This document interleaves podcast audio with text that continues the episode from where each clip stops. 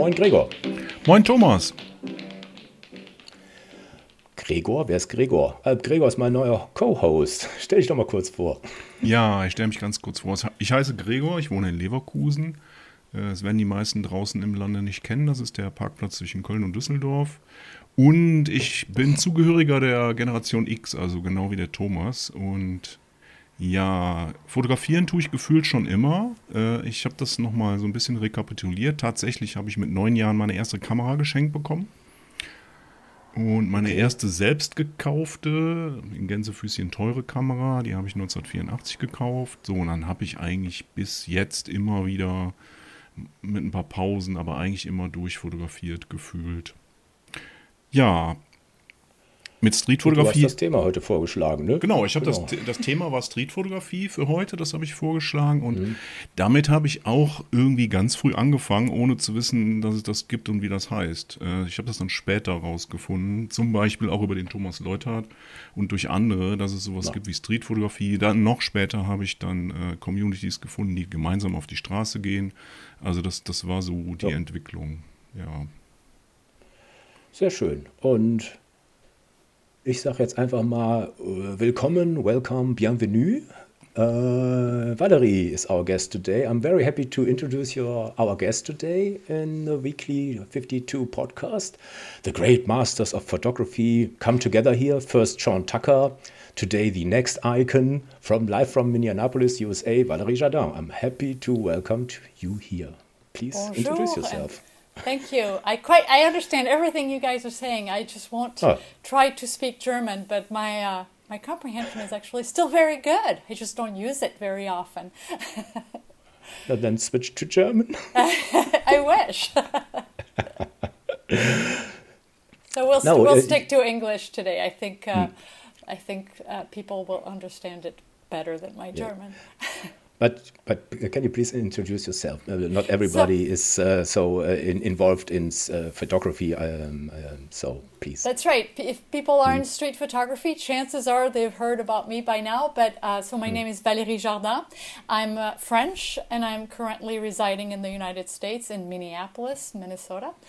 And I. Um, after a career in commercial photography, I about 10 years ago, I quit my commercial photography business and I started teaching um, people how to see uh, with workshops around the world. And I'm actually just celebrating my 10th year of um, of teaching workshops and it's been an amazing adventure so i pretty much all my time and energy is spent educating others um, via workshops, that's the main gig, uh, speaking at conferences, writing books, and so forth. So, and I had I did a podcast for ten uh, for eight years as well. So uh, it's okay. all Hit about inspiring, inspiring, and teaching. That's mm-hmm. what uh, that's what drives me really. Oh, good. Yeah. Okay. Uh, I, Valerie, it's it's it's a pleasure to have you here and, and an honor. And uh, yeah, as uh, as I told before, uh, I didn't really think about what I'm doing when I started with uh, street pho photography. I think the reason why I did so is because it's so uh, so versatile. You can do anything. You can do the light and shadow thing.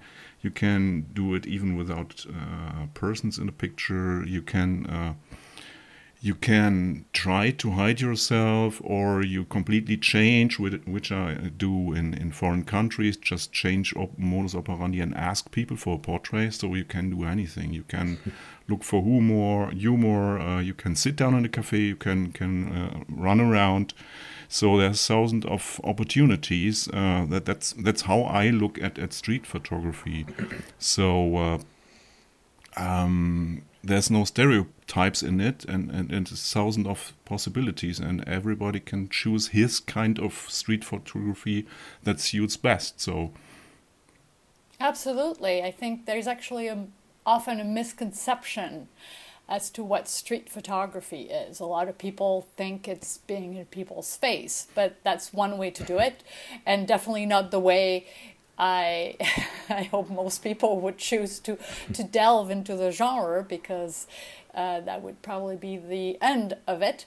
Um, so, yes, there are so many ways, whether you're an extrovert or an introvert, there's definitely a, a way for you to, to get started and, and, uh, and not to be afraid because it is not about being in people's faces. Respect is definitely the, the one rule that we need to, uh, to abide by.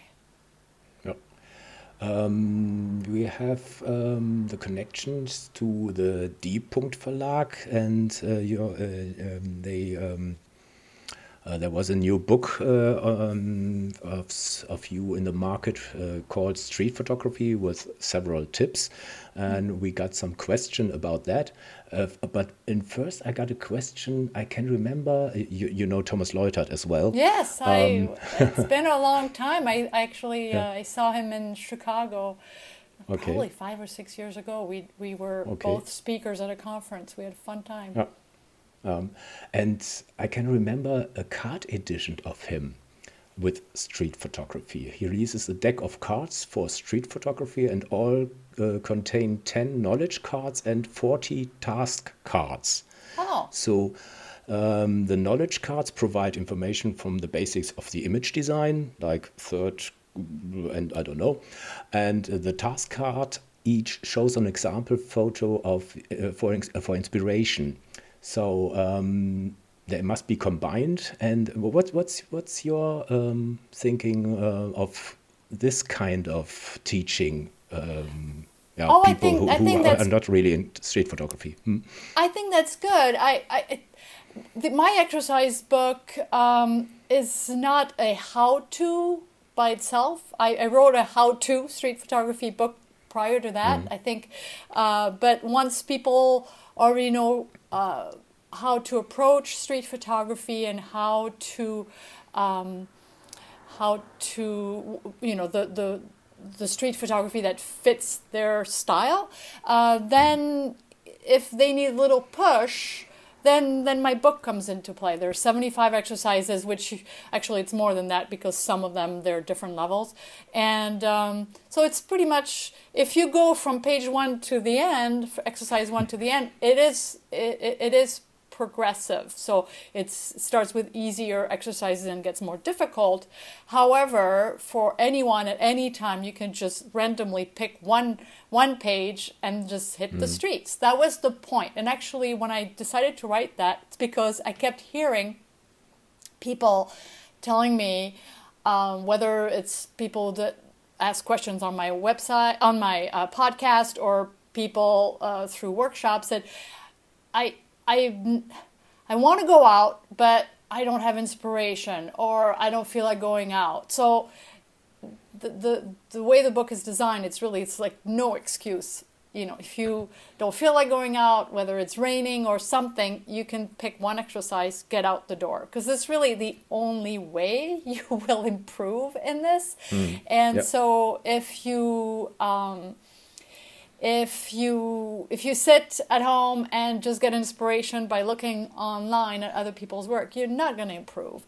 Or if Yep. you keep working on your old photograph you're not going to improve. You need to go out a lot. And so um, so this book really was for for that so that there's no more excuse not to get out. And uh, and the thing is you'll do the exercise for example page i don't know exercise number 10 for example and then a few months later you'll do it again and see how how much you've improved and so it's more than 75 days of exercises it could be years so yeah Yeah, good. Yeah. Yeah. Yeah, well, uh, during the preparation for our talk, uh, Valerie, I've seen that you have a 10th anniversary of teaching people.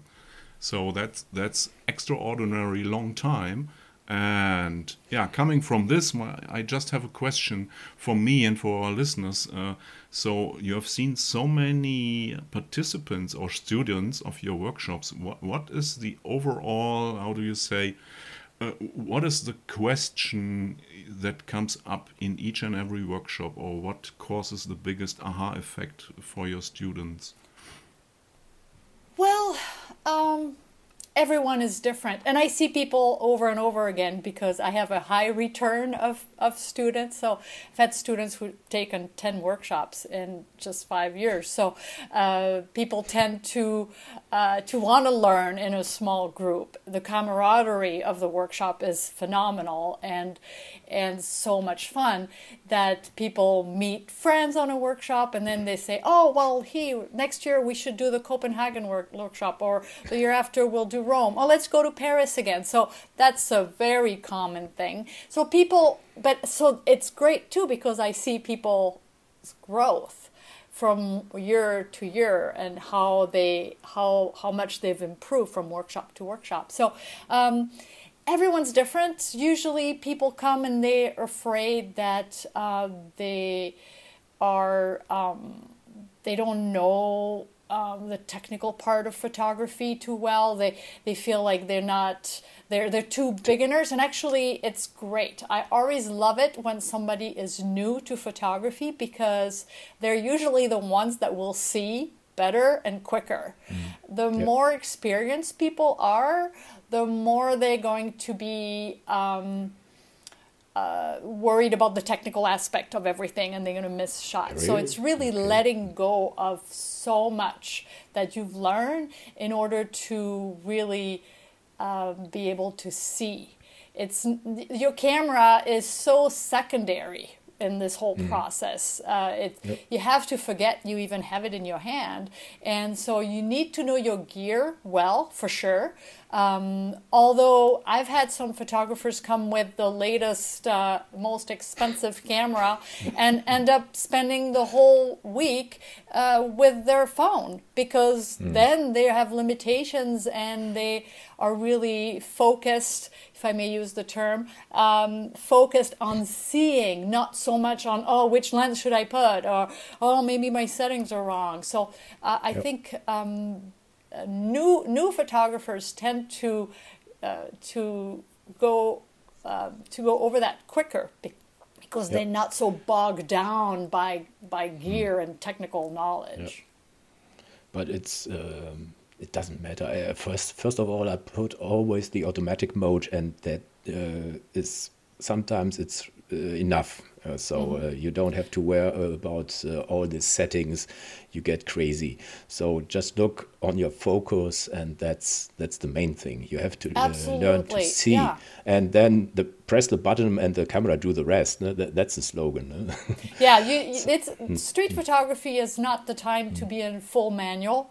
Uh, it's very mm. rare that I switch to full manual. I'm usually in mm. aperture priority. Um, I mean, you need to control your camera because it has no idea what you want to see or what you want to say.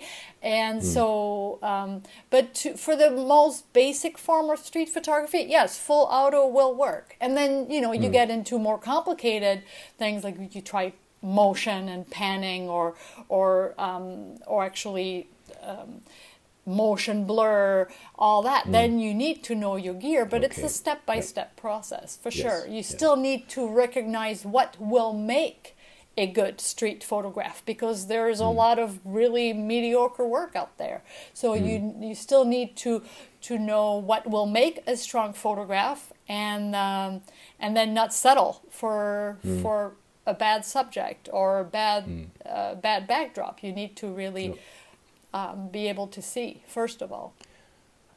I got a question. Um, what exactly does black and white photography means to you? Um, and what do you think uh, is the um, the thing to the viewer? Most of street photographers do this black and white thing. Some others, like uh, Joel Meyerowitz, uh, turn to uh, color, and it works as well. But they're so deep in yeah. the, DNS that it must be black and white. I, I am I'm, I'm always confused about that. I think a lot and of you, people. your photos as well. Huh? Your, your well, I do. I, I, mm I, hmm? do probably two third black and white, one third color. Mm. Um, and for for me, it's really all depends on the subject. So I don't make that uh, decision like, oh, today I'm going to shoot black and white, and tomorrow I'm going to shoot color. No, I make that decision before I press the okay. shutter. So mm. um, if the subject is all about color, then it would be a crime to shoot it in black and white. And I literally yeah. make that decision in camera because I shoot JPEG for that purpose. I make the okay. decision of color in black and white before I press the shutter. And I always mm-hmm. tell my students, even if you shoot raw, and that's totally fine, uh, people still street photography in raw. I don't really see the point, but uh, hmm. people think that they are real photographers only if they shoot raw. So that's okay. Uh, I'll let them think that. And so even if you shoot raw, you should know before you press the shutter if it's a color or a black and white subject. It's okay. not something mm. that you should decide in post processing. Then you don't learn mm. anything. You really learn by making those decisions before you press the shutter. And and mm. it it's very rare, almost never that a photograph will be as strong in black and white as it is in color.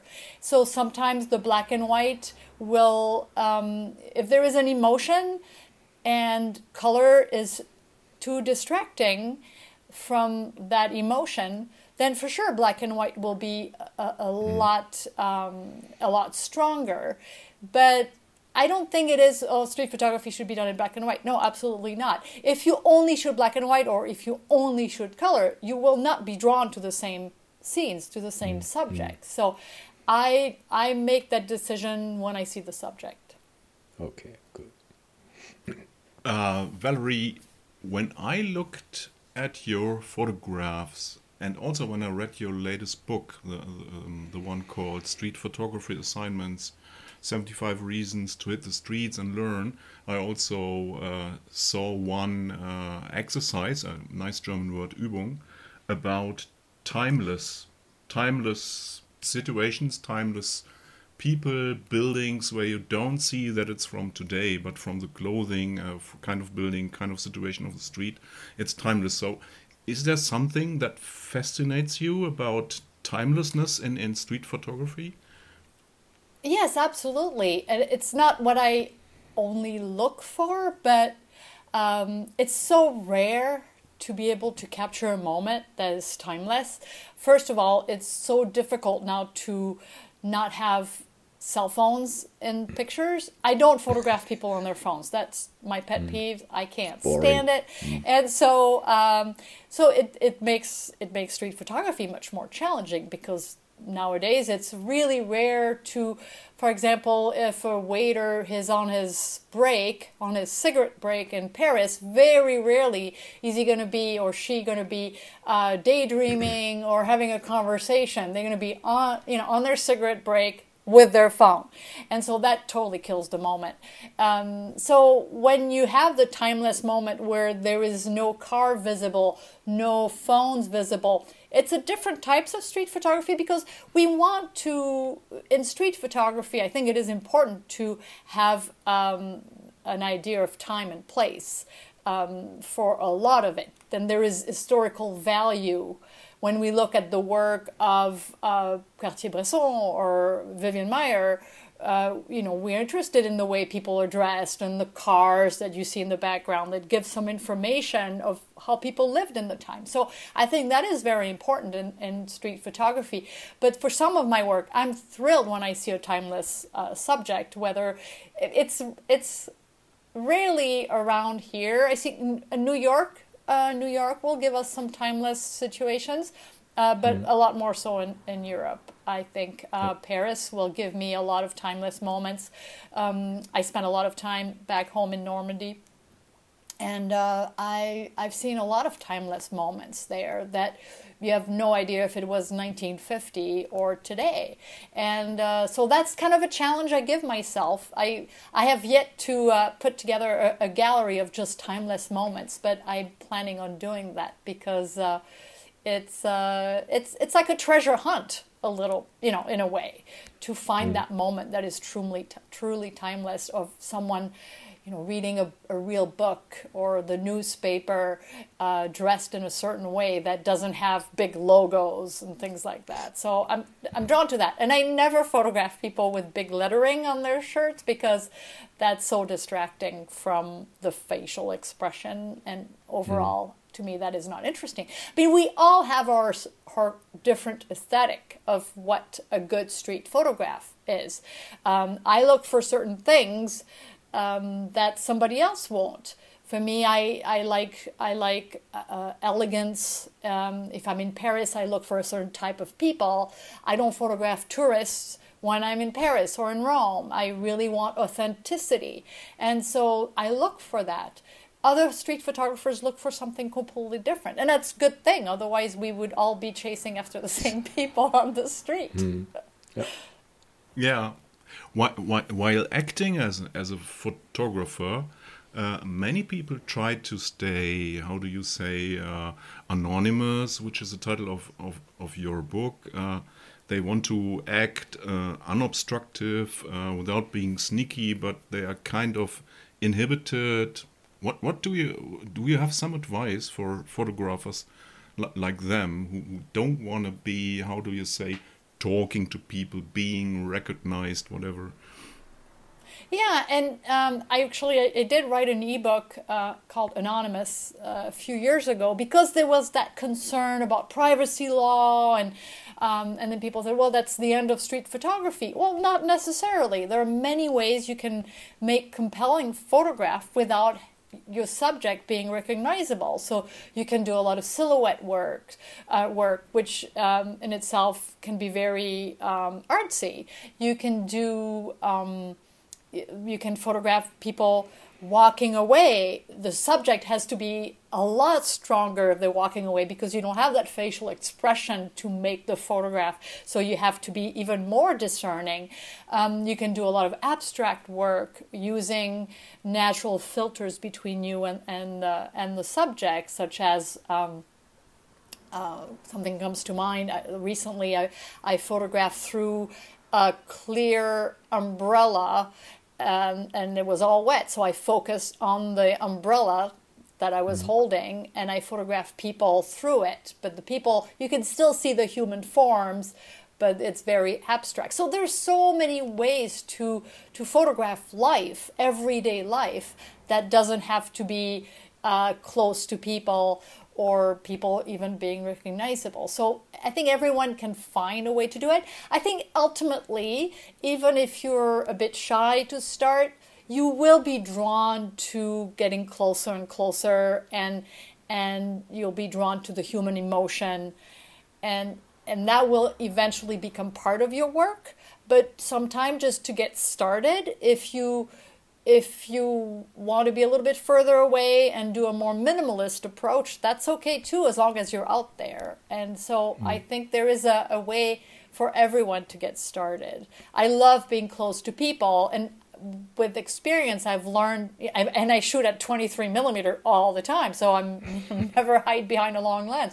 I've learned mm. to be invisible or to really photograph people without bringing the camera even without even looking at the uh, at the screen, just shooting blind because I know my camera so well, and so I've I've, I've captured really intimate moments that are full of emotion because I, I I've learned to be very inconspicuous, and that's what I teach too. Because people want to get those photographs, but they they don't want to uh, look sneaky or they don't want to disrupt what's happening. Because if, if mm. you're seen, obviously people are going to stop doing what they were doing and then there is no photograph. So why bother at that point? So really it's mm. important to be very, um, very invisible if you want to get yep. close. That brings me to the next question. Uh, many photographers hit the street with various cameras even more lenses. so that's uh, for me. It's very Not on funny. my workshop. yeah, I, I, know. Why do you limit yourself to a single lens camera? Um, well, I think not talking about your contract. they're they're very. Um, I've been shooting with the uh, Fujifilm X100 series for over eight years now, um, and mm. that's 99% of my work. Occasionally, I'll I'll I'll use a, a, another camera for the Lensbaby lens, for example, because I love those creative focus lenses. But I always have two of my X100 cameras with me when when I travel. I have always a backup camera. Uh, I have one that's set for rain, that's completely sealed, and the other one that has no filter in front. I don't like having anything in front of my lens. Mm-hmm. And so 23 millimeter is perfect. It's 35 on a full frame. 35 millimeter is a perfect camera for everything. I went to Iceland with that focal length. yep. So Yep. it's it's just mm-hmm. it's a little wider than the way you see, but once you're familiar with a focal length, you're so much quicker. And and street photography is all about capturing that fraction of a second that never happened before and will never happen again. You you won't be even able to capture that photograph again ever in your life. So you have to be able to respond, react so quickly that if you start moving your zoom lens that you're done. Mm-hmm. That's never going to mm-hmm. happen. So you need to really be able to see life through that at that focal length. That way hmm. you know exactly where you need to be to capture exactly the frame you envision. And and also I find that consistency in a body of work is important. If you have a, some pictures that are shot at 200 and then at 23 and then at 50 and then at 60 in a in a gallery, I think it's distracting. I think the hmm. consistency in, in a focal length is good. That said, um, 23 may not be for you. You may be a 50 millimeter street shooter. It, as long as you're not hiding behind a zoom lens, because you're not going to get that same effect. So um, I would say anywhere between 18 and 50 um, there is a there is a focal length there for everyone. And even when people don't have a, a prime lens, I think prime lenses, whether you have a camera like mine that you can't even remove the lens and that's what you have and and you live with it, which I think is ultimately so liberating. But if you um, have a zoom lens, well, don't buy any new gear. Just use that zoom lens. Just put it on 35 for a week and see what that does to you, and then put it at 50 for a few days and see if that's better. Uh, Don't invest right away in, in uh, prime lenses. Try to find the sweet spot. Try to find the, the focal length that fits your vision and your style, and then you can invest in, in gear. So, um, so I, I I tell my my students on workshops, even if they come with a couple extra lenses, and I- think it's okay, especially uh, when people are a little new or they they've never done street photography before, and they're used to having um, lenses to choose from. First of all, the one they pick to leave their hotel in the morning is the one they're going to stick with for the day, uh, ho- hopefully for the week. Uh, then they have free time, so they want to try something different. That's fine, but I really encourage them to just put the lens on their camera in the morning, take a couple extra batteries, and that's it. Technically, they don't need a camera bag at all. So Good. Yep. that's the way I think uh, a happier photographer is the one that um, doesn't carry extra gear. I'm pretty Yep. sure. Yeah, Valerie. Uh, uh, couple, uh, I think one year ago or so, uh, another uh, street photographer from Cologne wrote an article about uh, what do I do if I have problems with my motivations to go out. You know, you already mentioned that it's not a good idea to work on old photographs or just study books. Uh, it's about going out. What if you are, let's say, a more or less experienced uh, person, but have a problem with your motivation? What do you do, or what do you tell your students? Well, if it's street photography, and it's been difficult for street photographers for the past couple of years. I mean, life on the street is not, well, it is starting to be more normal again, but for many months it was pretty depressing out there. So, um, if people are not motivated, first of all, they don't have to practice street photography only to become better photographers. They can even practice photographing things in their homes. Um, I, contemplative photography is another one of, of the things that I teach.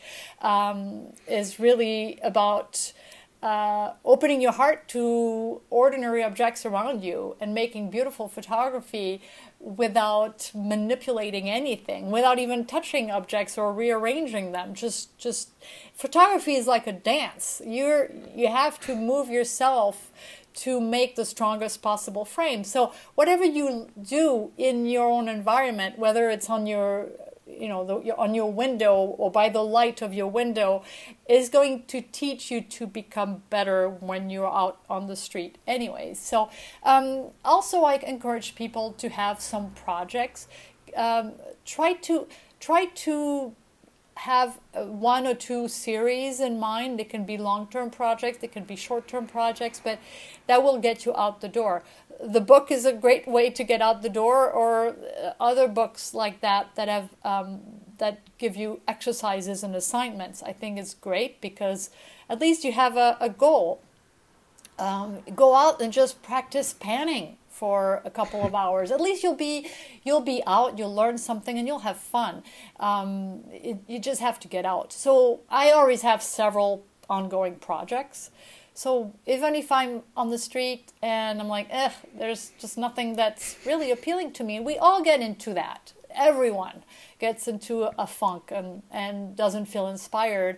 Well, then I will work on reflections or I will photograph uh, hands for my uh, stories of hand series or um, or I had a, I, I published a book on uh, dogs, and so for a long time I would go out and just photograph people and their dogs, or do, uh, humor with dogs. So uh, it's a lot dogs. harder than it seems. Uh, humor is is an exercise that will keep you busy for a long time because that's one of the toughest challenges for the street photographer. Mm. So there is a story everywhere, everywhere. You just have to see it. And that's the thing. For, People just look and they don't you. see. for, for, for a type like you. know? in, in our last podcast, we had uh, Sean Tucker as our guest. And Great. he said he wanted to discover new things that refresh, refresh create, create, creativ creativity. Well, and he tried landscapes and he, uh, his photos were bad and he was disappointed. And then he published his experience and pictures in a YouTube video, and the reaction was overwhelming because so many artists have experienced the same way, have experienced the same way, but they don't dare to admit their failure. So, did you ever try something new and completely different like landscape? Oh, absolutely. Actually, that's how I started. I did wildlife okay. photography. I mean, I've pretty much tried everything. And I hmm. and I think a good photographer should be able to photograph pretty much anything. Yes, you're mm. not going to be um, you, you're not going to excel at, at a new genre right away, but you should be mm. able to see it like nobody else does. And and um, I don't like post processing, so um, my my nature of photography i'm very minimalist. I i live in a place where we have snow for five months every winter five to six months. So it's very minimalist landscape and i love it. Um, and that doesn't require any post processing which i love. I, I, give me fog and snow and i'm and a tree and a fence and i'm really happy. I could play all day. So um, what i don't like is manipulating uh, photographs mm. like changing sky because the sky is boring. To me, that's not ph- photography at that point. And I'm a photographer. I, I don't I, I have no pleasure in in spending time in post processing. Some people that's their thing. They spend very little time behind the camera and a lot of time in post processing. Well, that's because they love it. I don't think anyone would mm. want to do that if they didn't like it. So there mm. is something for everyone, but it's it's good to look at the evolution and if I look at even my pictures from five years ago, I'm like, how could I even show that? Because you're constantly evolving, and that's a good thing. If um, you're never there, that's the good part about photography. You're never the expert. You're never the master. You're never. If if one day I felt like, oh, I think I've, that was my best picture.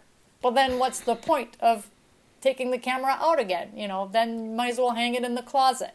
So um, you always look for something more challenging. You always look for a situation you haven't seen before, and and that's wonderful on the street because there is always something you haven't seen before. You start really doing more complicating technique, like if for example silhouettes i love silhouettes but they're pretty easy i mean technically they're easy so you have to find amazing subjects and then you want to add another element of difficulty to your silhouettes. You're going to, you know, add uh, a sunburst. So now you have the sunburst. Now you have to wait for someone really interesting to enter your frame. I mean, those are all elements that are going to make the, the, the photograph that much more um, rewarding because they're, what are the odds of you know not you not moving because you have that sunburst ready and that once you have the sunburst you can't move because or ever so slightly because the sun you're gonna it's gonna move a little bit and then then you have to stay there and wait for a phenomenal subject to enter your frame um, that's that's fun i could i could do that all day i, I have um, I, am very discerning and I never stage anything. I, I would never ask someone, oh, could you walk here? Could I do this? That, never. It's always 100% candid. And so that's interesting because that's interesting because I, I made the podcast with Thomas Leuthard and he said he's he's getting to a point where he never saw anything new. So you're the opposite of that. You're always yeah. increasing. I think you're you're enthusiastic, and you're telling, "Oh, I everything, and I do better and better." So um, that's um, yeah, the opposite point of, yeah, of, well, tell his, Thomas um, we have to have a conversation together. Yeah. I need ah. to boost his. Uh, but, uh, oh, that, give him a boost. No, I, there is always tried. something new. There is always something new. Okay. Um, yeah. And uh, I think it's sad to think like, oh, I don't see any. I that would be very depressing. And people say, well, you've been teaching workshops for ten years. I teach about twelve international workshops every year, and and aren't you tired of going to the same places? No, if I was tired, I would do something else. Workshops is not something you do if you don't like it. You have to absolutely love it because you have to give your passion to everyone who is who is there, you know, and, and that has to be communicative. And so um, I I always like I cannot be in the street of Paris and feel uninspired. And I'm in Paris all the time. That's the workshop that is the constant. All the others I change. You know, I, I have new cities every year, but uh, Paris, I will never get tired of Paris. And so when I hear uh, people who live in Paris who feel uninspired, I'm like, wow. that's, You're that's ill. crazy, you know. Granted, the grass is always greener, you know, with the neighbors, but uh, it's uh, it you need to and you should actually be able to do your best work in your own environment so mm. i'm very familiar with paris and i know where to where to go for for great shots at any time of day and and that's that's an advantage so uh, when i'm in a new city it's much harder to do uh, to do good work than it is in a mm. city you're familiar with. So, um, no excuse, really. Yeah. V Valerie, at, at the beginning of our inspiring talk, we were talking about why go people to workshops, and it's not only because of listening to experts like you. It's it's also to to get to know each other in, inside the workshop, mm -hmm. the students uh, amongst each other. So uh, I looked at your uh, website looking at your schedules and your workshops, and I saw nice places like Paris, you mentioned that, uh, Rome, New York City, Copenhagen. So I think there's. You avoid Germany. There, there's there's worse. oh, I was. Yeah, I was there could be worse places than that. But uh, my question was, when do you come to Germany or to Switzerland and meet Thomas again, or to Aust Austria? Actually, um, I was in Zurich uh, in 2018. Um, I think I was in Berlin in about the same year. So I, I do. There is there are two workshops that I wrote that are rotating. So like uh, like I would be in Portugal and Berlin. So I usually do a warmer place in April uh, this year it's Rome, and then Copenhagen in August. And then August I will be more in a northern city. So I do add two cities. Actually, I, I'm planning on uh, going back to Zurich eventually. And uh, I love Berlin. Um, I know Germany quite well. There's so many cities that I want to go back to. Um, it's, it's just, um, yeah, there's just not enough time. I, I always come back to uh, I always come back to my to Minnesota in between. So you know, sometimes mm. I only have two or three weeks between two international trips with you know a seven-hour eight hour jet lag. So it's uh it's it's not always very easy. but I do more and more in Europe and less and less in the US. Okay.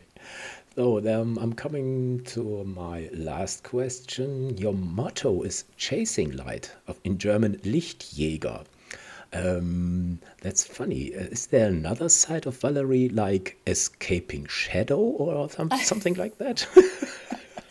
I I love uh, I I love deep shadows. I love bright lights. I really like contrast, s- contrasty situation. I like when there is mystery. I hate when uh, people bring out too much details from shadows. That that's one of the things that I don't like because it breaks the mood. And I know we can do that because we have the tools, but it's not always a good idea. Like deep shadows. Um, yeah, I just uh, I I follow my heart. Um, that's how I approach every every day uh, when I'm with my camera.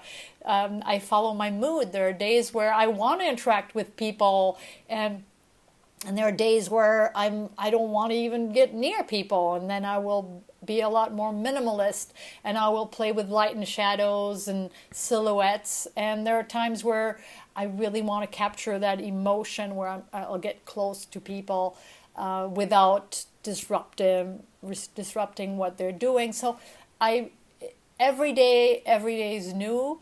Um, I rarely go out with um, I never go out with a photograph in mind. Um, I let the street really surprise me. And um, if it's a bright, sunny day, then I'll usually follow the light. And if it's not, I love a rainy day. I love fog. There is not a day that is bad to be out there, except when it's too cold and the camera can't handle the cold. But, because it, it can get really, really cold here. I'm talking, you know, Yep. minus Yep. 30, minus 40. so those days, then you have to find Escape. other other ways to photograph. Then I usually go to artist studios and and do a visual narratives of artist friends that are painting or something like that. There's always something to do. And whatever you do, whether it's street photography of something else, as long as you're out there um, with your camera, you are learning. Even if you hmm. miss the shots, you're learning. The one thing I hear on workshops all the time is students telling me, Oh, I just saw this wonderful thing. Those people were kissing and I missed it. I'm like, Well, you didn't miss Next it. time. You saw it, and that's more than most mm. people. That's more than 99% of the population. You actually saw the moment and saw the beauty mm. in the moment. You didn't capture it in your camera, that's one thing, but you learned because you saw it. You just didn't react fast enough. So uh, there is learning all the time. We don't, we mm. miss more than we capture, but that's the way it is. If it was easy, it wouldn't be fun. So. nice saying, really nice. Gregor, do you got another aspect? No, I think I think that was very interesting. Talking to you was an honor, and uh, uh, yeah, I, I wrote down some some sayings. Uh, the the one I liked most was uh, that photography is about dancing. That came It's to like a dance, yeah. Yeah, it's like a It dance. is. so, and yeah, it was a pleasure to uh, talking to you, and uh, yeah, thanks for your you. inspiration. Thank you, and um, Thank you. I look forward to seeing you on the streets sometime. Yes. Yeah, sure. come to Berlin. Um, to Cologne, to Vienna, everywhere. yeah. so um, I'm, I'm talking now in German. Oh, it's it's funny uh, because we got Thomas Leuthard in the next podcast as our guest. so, uh, but we're Well, you'll have talking to uh, say hi from Valerie. Yes, of course I do. Blast from the past. And we're talking about Brettspiele. What's that in English? Uh, Oh, strategic uh, games, um, game gaming, uh, uh, old gaming with figures. Wha- What's that in English? I don't know. Um, on Yeah, I s- don't know. sitting down, So- yeah, with the family and playing on, Yeah. on the table. I don't know the English word for that. Or like uh, game boards, like, Yes, game boards. game like boards. board That's- games. that, uh, board games. Board games. like Brettspiel in German. so we're talking about his. Uh, wir, wir reden über seine geliebten Brettspiele und das wird der nächste Podcast sein. Thank you, thank you very much, Valerie. Um, and Dankeschön. um, ach, Ja. everything goes. Tschüss. so, see, see you next time. Bye bye. Tschüss. Bye bye.